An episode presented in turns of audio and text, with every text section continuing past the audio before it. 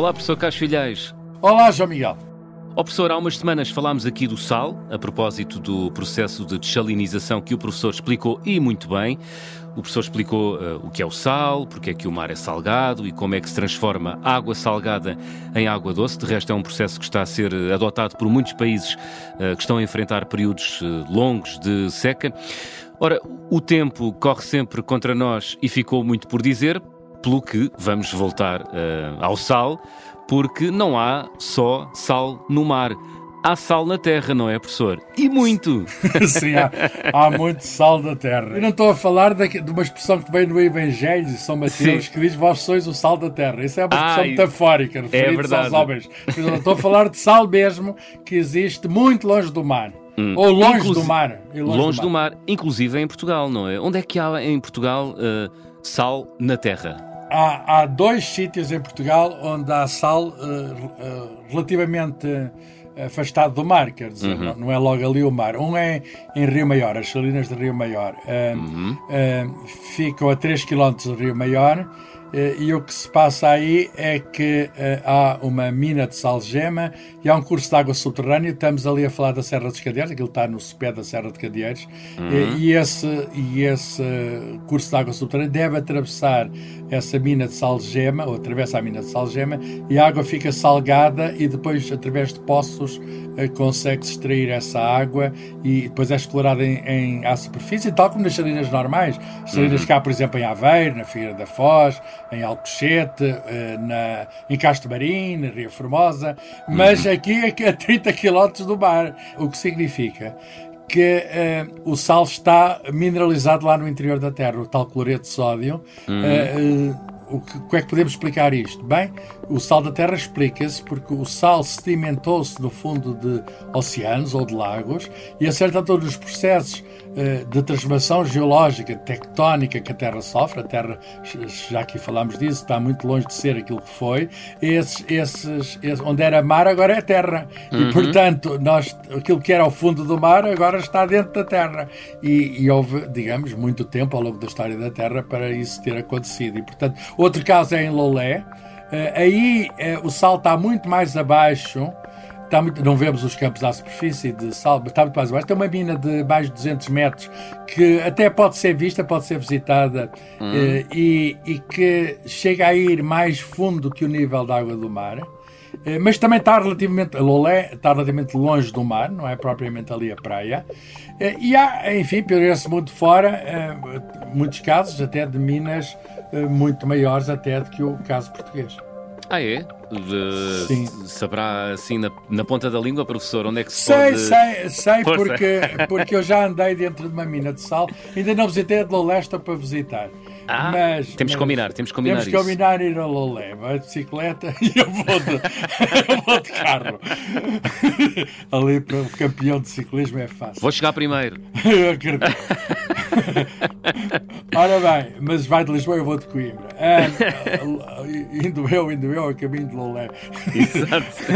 Ora bem, é, é, é uma visita que ando para fazer há que tempos. Mas já tive uhum. numa mina de sal, numa, uma grande mina de sal e muito antiga, perto de Salzburg, uh, ah, aí nos. Salzburg, nos, no, na, na, Áustria, na Áustria. É? Salzburg, terra, aliás, do Mozart. Terra, terra, do Mozart. E que significa uh, Salzburg, Castelo de Sal, porque ali era um, era um sítio onde se pagava pelo, pela Hum. Os comerciantes de sal que transportavam o sal pagavam ali uma portagem. E não é muito, muito. longe de Salzburgo que uma pessoa pode entrar nas minas uhum. e fazer uma viagem muito interessante no interior da terra. Inclusive chega-se a entrar na Alemanha, a certa altura no interior da mina, uma pessoa está dentro da Alemanha que diz aqui está uma fronteira subterrânea entre a Áustria e a Alemanha.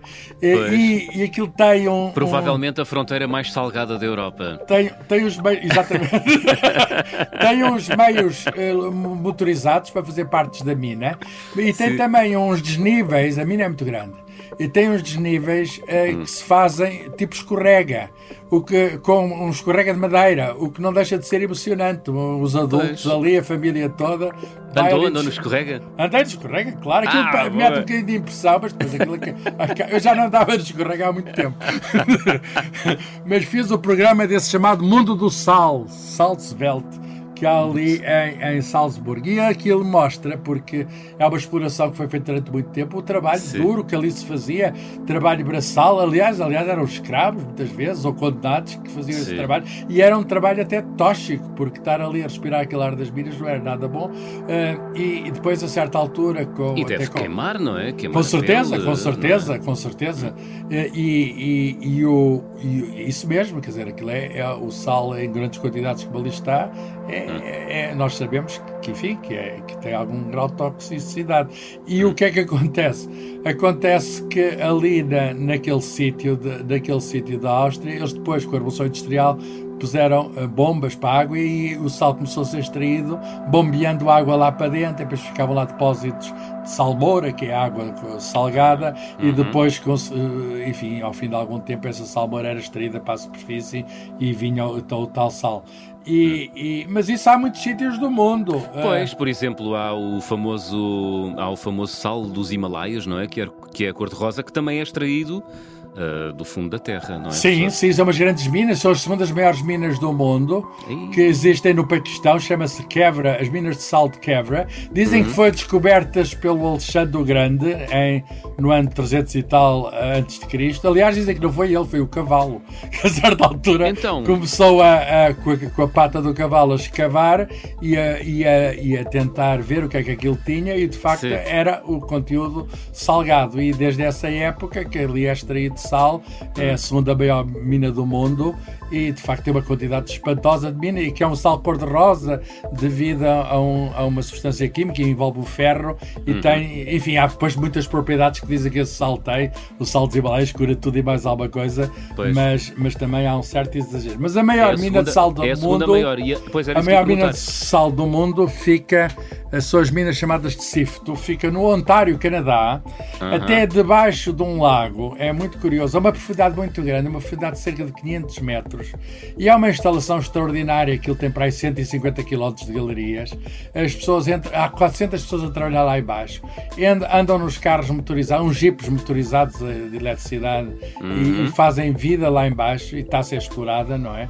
E é de facto uma das maiores explorações de sal do mundo. Eh, o sal não é apenas para a mesa. O sal tem muitas utilidades para a indústria química, se deve extrair o cloro, extrair o sódio. Eh, até, olha, uma, uma utilidade à superfície é nos sítios, eh, digamos, gelados, como é o caso do Canadá, usa-se uh -huh. muito sal para tirar a neve das estradas, tirar é o, o, gelo das estradas, porque baixa imediatamente o ponto de fusão e, uh -huh. e, a, e, a água, e o gelo derrete. E, portanto, e há outras indústrias, a indústria do papel, a indústria de sabão, há indústrias que precisam de sal e, portanto, uh, o, maior, o sítio maior do mundo onde se extrai sal é uh, na, na, no Canadá. Muito Mas bem. há também outras, outros sítios muito curiosos no mundo.